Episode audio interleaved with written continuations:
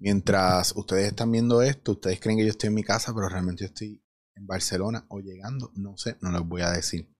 Eh, a lo mejor esto fue previamente grabado, a lo mejor no. A lo mejor esto está siguiendo una secuencia y un orden. A lo mejor estoy inspirado el mismo día, pero esta es la misma camisa de la semana pasada. bueno, saludos, saludos, buenas tardes, buenas noches, buenos días, la hora que estén viendo, escuchando esto.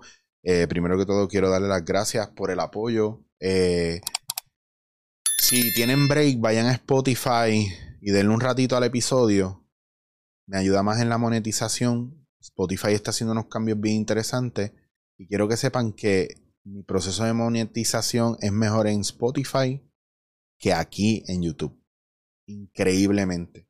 Y les agradezco las donaciones. Estoy pensando en abrir eh, en Spotify una parte para, ¿verdad? Para gente VIP.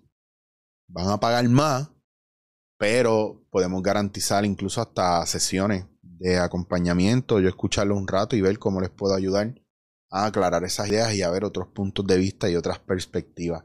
Em, yo tengo muchas ganas, muchas cosas que quiero hacer y muchas ideas. Yo se las cuento, ¿verdad? Porque así los monto en el viaje en el que yo estoy.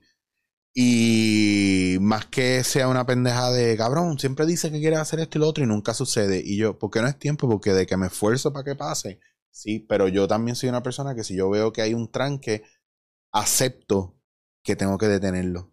Acepto que tengo que desistir de la idea y vuelvo y lo trato más adelante. Eh, y me ha funcionado en muchas cosas en la vida. Y vengo a hablar de eso hoy. ¿En qué momento debemos soltar?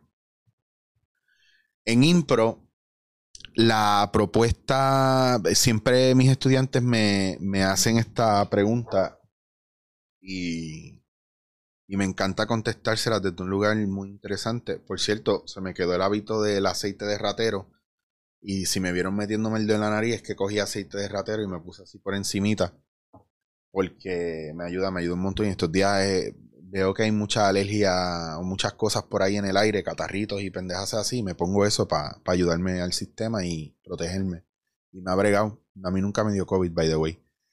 Y, espérate, toco madera. Bueno, a lo que iba, que me voy en un viaje por ahí. Pues resulta que mucha, en, en los talleres de impro me preguntan, cuando yo hablo de la propuesta, y de, y de qué tú quieres construir y cómo tú lo traes al grupo en escena y cómo la persona entra con una propuesta y la trae porque es una idea que en su cabeza está espectacular, pero sus compañeros no le están entendiendo. Y hay otros compañeros que quieren imponer sus ideas. Y yo le y, me preguntan mucho a mí cuándo, en qué momento, ¿verdad? Yo, yo puedo imponer mi idea o traer mi idea si no me están escuchando.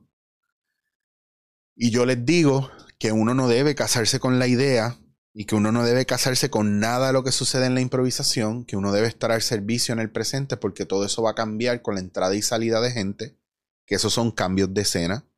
Una escena se marca cuando los personajes que están en ese lugar o se añade uno o sale uno, la escena cambia. Las escenas se marcan desde que están uno, desde que hay un personaje o sucede algo dramático fuerte que cambia la composición, un cambio de día, un cambio de habitación, entró otro personaje eh, y, e hizo algo, ¿verdad? Mm, nuevo. Todos los cambios de escena suceden, ¿verdad? Eh, en esos movimientos. Hay, hay, gente que los marca así, hay gente que los marca de, otra manera. Pero las escenas son importantes porque hay, hay algo sucediendo ahí. Cuando tú sueltas eso, cuando tú sueltas esa escena, cuando tú sueltas esa idea, cuando, cuando empiezas a escuchar y a observar que no todo el mundo está en el mismo lugar, que no todo el mundo está pensando lo mismo, pero que hay una mayoría que está inclinando hacia un lugar u otro. Si hay otra idea que es mucho más clara, tú sueltas tu idea y te vas por esa. A veces hay parejas, ¿verdad? Pero eso es en impro. Ahora voy a la vida real. A veces hay parejas que piensan que si siguen esforzándose van a lograr que la relación funcione. Y yo les digo que no, que lo mejor es dejarse. Los otros días me dio risa porque Alexis Zárraga Maceta puso, hizo un post donde ponía, yo soy el, yo, a, donde a mí no vengan por consejo, porque yo te voy a decir que se dejen. Y yo me reí porque se lo envié a una amiga mía, porque todos los consejos que yo doy cuando las parejas están bien jodidas, que se dejen. Porque es el único momento donde van a poder reflexionar con relación a la fatalidad de soltar o no soltar. Porque a veces pensamos que si nos quedamos ahí, ayudamos, que si nos quedamos ahí, crecemos, que si seguimos para adelante ahí, no importa lo que suframos, vamos como mártires y los dos terminamos muertos. Y de repente se dejan y los dos por su lado logran un montón de cosas. Y usted dice, diablo, yo estaba estancando a fulano. Diablo, yo estaba estancando a fulana. ¡Wow! Esta mujer no estaba tan feliz conmigo. ¡Wow! Este hombre era miserable conmigo. Y eso te hace mirarte desde un lugar muy agresivo, muy oscuro. Porque si no tienes la preparación para mirar esas cosas, empieza el latigazo heavy, y eso va a desmoralizarte y no es lo real. Lo real es que hay una, una cuestión de psicológica, hay una cuestión química, hay una cuestión vibracional y hay una cuestión ¿verdad? de conexión con la otra persona que se va perdiendo si usted está centrado en sí completamente o si usted está centrado en el otro completamente. Entonces tiene que haber un balance, ¿verdad? Porque ahora estamos hablando de un partnership, estamos hablando de una idea, estamos hablando de cosas que requieren, ¿verdad? Algo más que usted será el centro de atención. Y por eso muchas veces soltar es una posibilidad, dejar ir, renunciar, dejarse, separarse, cogerse un break, vacaciones, que para mí las vacaciones en ningún, en ningún lugar no son suficientes un fin de semana al, al, o un día al, a la semana no es suficiente descanso. Y mucha gente no entiende esa parte. Que soltar, que dejar ir también puede ser beneficioso para usted y para la otra persona.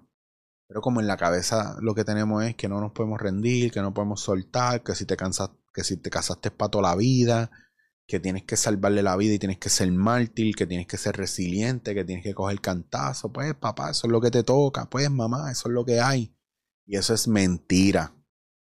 Usted, si no tiene una buena comunicación con su pareja, no va para ningún lado. Pero si su pareja tampoco le ha dado el espacio para comunicarse porque es una loca histérica o es un desesperado, celoso, histérico, controlador machista de mierda o una mujer que vive todavía pensando que tiene ocho años con papá y mamá y es una engreída porque fue la nena de papá y mamá o porque tiene un montón de miedos, pues tampoco van a conectar. Por eso sigo haciendo hincapié, ¿verdad? A cómo nos trabajamos y qué aspectos de nosotros vemos. Usted no lo puede hacer solo. En este camino tienen que quitarse de la cabeza que usted lo va a resolver todo. Yo soy un tipo bien independiente y llevo muchos años acertando un montón de cosas con relación a la vida de los demás y siendo bien asertivo a la hora de mirar a los demás en talleres y en cosas así. Pero me tomó mucho tiempo empezar a buscar ayuda personal y yo tenía un caos por dentro. No le quitaba veracidad a lo que yo hacía, pero yo no entendía por qué a mí en lo personal yo me estaba enfermando tanto o yo me estaba sintiendo como mierda. Y era porque estaba ayudando a todo el mundo, todo el mundo creciendo con mis consejos, todo el mundo creciendo con mis estructuras, todo el mundo creciendo con todo lo que yo le daba. Y yo no estaba creciendo. Ojo, crecer o ser exitoso no es lo que usted piensa. Es una actitud. No es lo que los demás piensan, es su actitud. Es tener la capacidad de hacer con menos más o es de ver en todo lugar la oportunidad, o es poder acostarse bien, tranquilo, es comer bien, es sentirse bien con uno mismo y con la vida y con el mundo. No es ser millonario, no es ser famoso, no es ponerse la ropa más cabrona todos los días mientras estoy endeudado, no es tener el carro más cabrón mientras no tengo, mientras todos los días lo que como es de McDonald's porque tengo que pagar la gasolina del carro y los arreglos que son bien caros. Eso no es éxito. No es exitoso. Usted no es exitoso si usted hizo su fortuna mintiéndole a la gente y cogiéndolos de pendejo por internet. Queriendo vender cursos de algo que usted lo logró por otro lado, pero le vende este curso a la persona y como la persona lo ve usted bien, usted piensa que usted va a llegar al mismo nivel de esa persona o por encima y no va a pasar. A eso es a lo que voy con, con, el éxito. El éxito está en cómo desde usted logra las cosas que puede lograr y se siente bien con ellas. Baby steps, paso a paso. Yo soy muy feliz sentado en mi silla de playa debajo de una sombra viendo el mar. Cuando usted está 8 a 5 en el trabajo metido y odia la vida, yo estoy a lo mejor metido en la playa. O en Barcelona me estoy jodiendo la vida estudiando lo que estoy estudiando y no veo a mi familia, no veo a mi pareja Raúl. Saludos Raúl, hermanito, te quiero, mi pana, mi panal de Cora. Eh, eres mi... Te amo. Pero sin embargo, estoy allá en Barcelona con gente que quiere un montón y ajusto el billete para poder comer bien, pero para que me dure el tiempo que me dure, porque no estamos muy bollantes, porque no nos da tiempo para estar bollante ahora, pero en algún momento lo estaré, pero para mí eso es éxito. Que en un momento de crisis en mi vida a nivel financiero, yo todavía pueda hacer esta pendejada. me siento feliz haciendo eso. Es abrumador, es estresante. Más, les voy a contar un secreto. Yo grabé esto en Puerto Rico el 16 de mayo, martes, y mi vuelo sale. Son las 10 y 40 de la mañana. Y quería dejarles preparado un material. Porque mi vuelo sale por la tarde. Yo tengo que estar en el aeropuerto a las 5 y media. Yo estoy aquí grabando esto porque quería dejarle esa parte. Ser responsable con ustedes y conmigo y porque tengo muchas ganas de que pasen muchas cosas. Y todo lo que yo les cuento es basado en lo que yo he trabajado y he estado bregando conmigo en esta carrera de muchos años, pero formalmente empezó en la pandemia, porque la pandemia me dio la oportunidad de profundizar más con relación a mí. Estando en las clases de Gestalt, mis compañeros estaban Gestalt es una psicoterapia. Búsquenlo, G-E-S-T-A-L-T, Gestalt. Eh, Gestalt, Gestalt, Gestalt, depende del idioma en que usted lo diga. Y recuerdo que eran todos los jueves, ¿verdad? Y duraba desde por la mañana hasta por la tarde, porque era el día completo de ellos allá. Pues obviamente con las 5 o 6 horas de diferencia, depende de la temporada Recuerdo pasar jueves tras, tras jueves, yo aquí en medio de la pandemia en cámara, mientras mis compañeros enmascarados estaban en, en el salón. ¿Qué pasa? Que cuando venía el break y yo había, me había removido un montón de cosas, yo me quedaba aquí, apagaba la cámara y me, me quedaba aquí destruido. Destruido. No tenía con quién hablar mis compañeros iban y se daban un café, se fumaban un cigarrillo y hablaban de cómo se, sentían. Y yo no tenía con quién hablar. Me tocó vivirlo solo. Y cuando acababa la clase, que yo quedaba destruido, eran las 3, eran las 4 de la tarde aquí, allá eran las 10, a las 9, 8 de la noche. Yo no tenía con quién hablar. Y me sentaba en el balcón o me tenía que ir a trabajar, a hacer mis cosas, con el mundo por dentro destruido por lo que yo estaba aprendiendo de mí, lo que estaba trabajando conmigo. Y fue un año bien doloroso, bien difícil, bien enfocado. Fue bien cuesta arriba. Cuando fui a... me tocó viajar por primera vez a Barcelona en medio de pandemia, porque tenía que cerrar el curso presencialmente. Me fui, me acuerdo como si fuera hoy, que le... Este, este koala es eso, es, es ese septiembre cerrando el curso. Y este me lo hice dos, tres días antes de venirme para acá en septiembre de ese año, hace dos años atrás. Este 2021. Y, y fue bien difícil, bien difícil. Y fue cerrar, y fue mis compañeros verme por primera vez, y fue abrazarnos, y fue darle las gracias por el viaje y por la oportunidad. Y de ahí yo no sabía que yo iba a comenzar a hacer la formación de constelaciones familiares. Yo me, anoté porque era lo que llevaba buscando toda la vida, pues yo conozco las constelaciones hace 15, 20 años. pero no me había podido formar en eso y estaba listo ahora porque no hay algo como esto es lo que voy a hacer. Es que el momento correcto es el momento en que tú te lanzas. Y yo no tenía un peso para brincar y, me aceptaron en constelación y me, dijeron, pero tú vas a viajar cada dos meses para acá. Yo, sí, sí, lo voy a hacer. Pero no puedes faltar una sola clase porque, porque si faltas una, tienes que reponerla y no me digas las consecuencias, dime qué tengo que hacer. No, no, pues me aceptaron, chequearon mis credenciales, mi background a nivel académico. Sí, sí, sí, vente para acá, claro que sí. Y hasta el sol de hoy no he fallado un solo viaje. Y todos los y para todos los viajes yo he llegado aquí sin dinero. Y tengo mes y medio o un mes para comprar el pasaje del próximo viaje. Sin un peso. Y aparece. ¿Por qué? Porque yo estoy por mi impulso siguiendo, ¿verdad? Lo que, lo que yo siento que es mi llamado. Ah, claro, pero es que tú lo tienes fácil, cabrón, porque tú no tienes hijos y tú no tienes pareja y tú no tienes... Tengo pareja, no tengo hijos, tienen toda la razón, pero tengo responsabilidades. Tengo responsabilidades aquí. Y tienen que dejar de usar la excusa de los hijos ya. No pueden usar la excusa de los hijos. Yo no puedo porque tengo hijos. Diga mejor, yo no quiero porque quiero estar para mis hijos. Pero no tire esa energía mierda de, ay, es que como yo tengo hijos, tú no sabes porque tú no tienes hijos. No use los hijos como excusa. Porque yo en mi camino me he encontrado un cojonal de gente que ha hecho todo lo que ha querido hacer en su vida con los hijos enganchados encima. Y no la tiene ni más fácil ni más difícil que usted. Yo lo que le digo es que hay formas y hay formas, y hay maneras y hay maneras. Por eso le digo que mi vida es un milagro. Porque tengo un, un, intento de suicidio en las costillas y estoy vivo. Porque tengo tres momentos donde me sacaron de mi casa en Nueva York.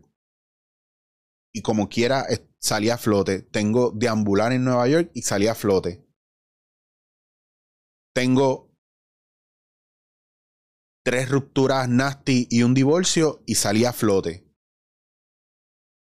Tengo en mis costillas abuso físico, mental, emocional, sexual de mujeres a mí y miren cómo he salido adelante. Entonces, no me digan que no se puede. Hay que abrazar la vida, hay que querer la vida, hay que querer vivir, hay que querer moverse hacia adelante pero no desde un lugar de evadir o de cancelar el pasado o lo malo, es de aprender a mirarlo desde un lugar donde ya pasamos eso, vamos a, seguir adelante y, y no se hace solo, no es fácil, hay que buscar la ayuda no, no con un solo terapeuta, un solo psicólogo, con un montón de cosas, que si el yoga, que si la natación, que si el ejercicio, que si la buena alimentación, que si el quiropráctico, que si la doctora aquí, que si, que si ir al parque de vez en cuando, que si ver amistades espectaculares de vez en cuando, que si cancelar la gente tóxica alrededor de nosotros y moverlos a un lado, que si salir del internet, aunque sea por, por tres horas al día, que siempre estamos metidos en internet comiéndonos las noticias mierda pero si usted está mirando así para el piso todo el tiempo y usted no quiere despertar, yo quiero que usted sepa que el 85% de la población mundial no está diseñada para mirar la verdad. Y no está diseñada para otra cosa que no sea seguir instrucciones. Y a lo mejor usted no se mueve hacia adelante porque usted está diseñado para eso. Y a lo mejor lo, lo correcto para usted sería renunciar a vivir la vida que usted quiere y no quejarse más nunca y vivir bajo el sistema y bajo lo que hay y eso es loable también. Pero a lo mejor usted que me está viendo y me está escuchando, usted es como yo. Y no se quiere rendir. Y tiene días bastripiosos malos donde quiere estar encerrado llorando y, cayéndole a puños al sofá y cagándose en Cristo mil veces y en todo lo que hay alrededor, ¿verdad? Porque a veces somos así de déspota. Pero es importante que lo saquemos. No que nos lo quedemos. Yo aprendí eso ahora. Yo no lo aprendí cuando yo era chiquito. A lo mejor yo sí tengo unos problemas cabrones con mi mamá. Pero lo que yo tengo que hacer es trabajar la parte mía. Y si el sistema lo que me pide es estar lejos porque cada vez que me acerco es tóxico para mí, es lo que toca vivir porque usted no puede cambiar a los demás.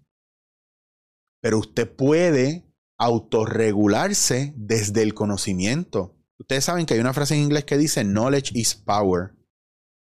Y yo siempre digo que knowledge about myself is power over myself. El conocimiento es poder. Y yo digo que el conocimiento sobre mí, yo conocerme mejor, es poder sobre mí. Es, es poder regularme yo mismo. Y regularme yo mismo implica, uff, yo no puedo hacer esto solo, llamo a mi terapeuta. Uf, yo no puedo hacer esto solo, voy a cualquiera de las otras personas que me acompañan en mi proceso. Por eso cuando yo veo y hago acompañamiento, yo veo a la gente una vez al mes y si me necesitan en otro momento me tienen que escribir y pedir, mira Eric, no, no llego al mes que viene, ¿tú crees que me puedas hacer cita esta semana? Dale, pácata. Tengo esta fecha. ¿Cuándo tú puedes? No, yo tengo estas otras. Ah, pues mira, en esta yo sí puedo verte. Ya está, y lo cuadramos. Y eso es lo que usted tiene que hacer con la gente que usted encuentra que puede ayudarlas en el proceso. Y si es que usted va a hablar con un amigo o una amiga y usted lo considera como una persona que está iluminada, no le cuestione y no le refute, escuche lo que le está diciendo. Esté bien o esté mal, usted va a recoger, hay una parte sabia dentro suya que va a decir, esto es lo que es. Pero hay una parte muy egocéntrica suya que va a decir, no, esto es lo que yo quiero. Estoy buscando validación para hacer esto, que es una mierda, pero fulano me dijo que lo hiciera, pues ahora yo le paso la responsabilidad a fulano. No se trata de eso. Entonces hay mucho movimiento. Ah, Chicho, que siempre estás hablando de la mierda, cosas de tu vida, ya, el más víctima. No, cabrón, más víctima no, yo no vivo como víctima, yo cuento mis cosas desde un lugar donde estoy cansado, ¿verdad? De, de, sentirme como víctima y me muevo hacia adelante y eso no, porque es que yo no soy mi biografía, yo soy lo que yo soy hoy y usted es lo que usted es hoy. Pero si usted quiere un cambio, usted tiene que tomar decisiones. Ah, que yo le pido a Dios paz y lo único que tengo es guerra alrededor mío. Sí, porque usted se, se tiene que generar la paz. Ah, que yo le pido a Dios abundancia y me hundo más en pobreza. Porque usted tiene que generarse esa abundancia. Yo empiezo a decir, Dios mío, por favor, hazme pobre, a ver si me caen los chavos. Y me doy cuenta que al final me caen, lo que que no pasan por aquí, no pasan por mi mano, pero están. No cuando yo quiero, sino en el momento exacto y preciso donde tiene que suceder. Porque usted no recibe lo que usted quiere o lo que usted merece, usted recibe lo que necesita para crecer. Confíe, confíe, no confíe en otra cosa que no sea en la sabiduría divina del universo, en la sincronización perfecta del universo y en usted, que está donde tiene que estar, haciendo lo que tiene que hacer. Si quiere un cambio, tiene que hacerse responsable de ello. Si quiere un movimiento, los demás no lo van a hacer por usted, le toca a usted hacerlo. Si esa chispa está en su corazón, es porque usted es el que le toca mover esa ficha que necesita para el jaque mate.